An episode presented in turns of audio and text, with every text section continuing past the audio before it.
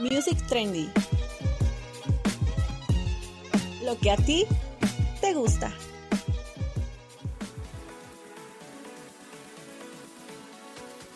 Los emoticones llegaron a nuestra vida para quedarse, pero ¿alguna vez te has preguntado quién los inventó o cómo surgieron? Pues hoy aquí en Music Trendy nos encargaremos de contestar esas preguntas.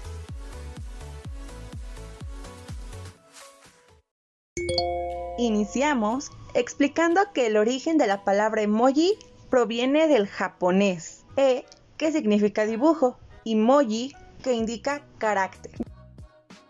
¿Ya tienes idea de dónde pudieron haberse creado?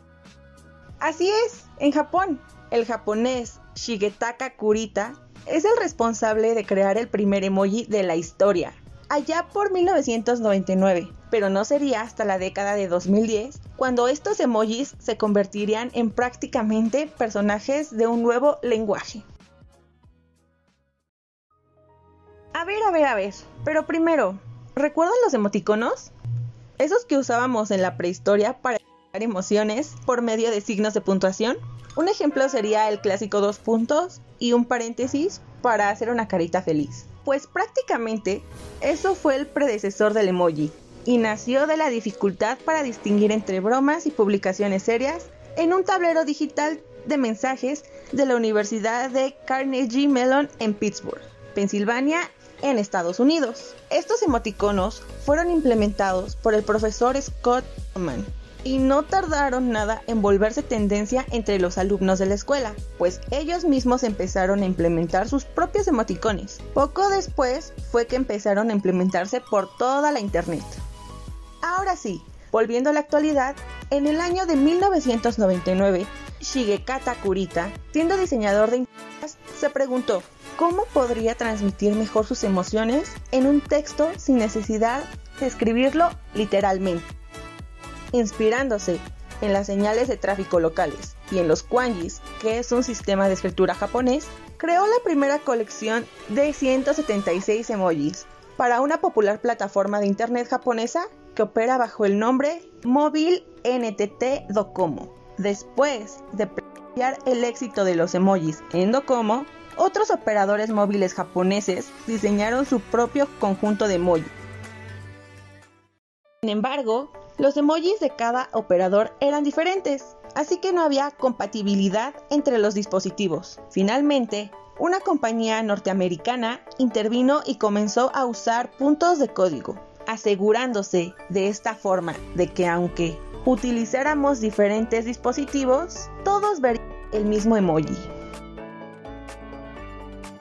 Actualmente, el consorcio Unicode es el organismo responsable de los puntos de código y más o menos de todo respecto a los emojis. De hecho, recibir recomendaciones por parte de los usuarios y definir si lanzan o no un nuevo emoji. Uno de los casos que vale la pena resaltar es el de la paella, plato típico español que fue recomendado y luego de ser estudiado se lanzó en el 2016. ¿Lo tienes? Ah, y por si no lo habían notado, los emojis están categorizados en 8 grupos. Si no me creen, vayan a su WhatsApp y compruébenlo. Se divide en emoticonos y personas, animales y naturaleza, alimentos y bebidas, actividades, viajes y lugares, objetos, símbolos y banderas. La fortaleza e importancia que han tenido los emojis es tan grande que en 2017 se lanzó Emoji la película. Recaudó unos 217 millones de dólares. Y por si fuera poco, ya está establecido el Día Mundial del Emoji, celebrándose cada 17 de julio. Lejos de ser una moda pasajera, el emoji ha sido y es parte del lenguaje digital desde que existen. Su ascenso a la fama ha sido gradual. Muchos los aman otros los odian, pero definitivamente llegaron para quedarse.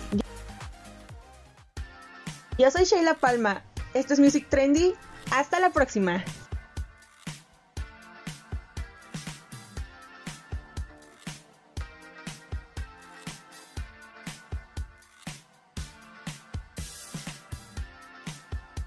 Music Trendy. Lo que a ti te gusta.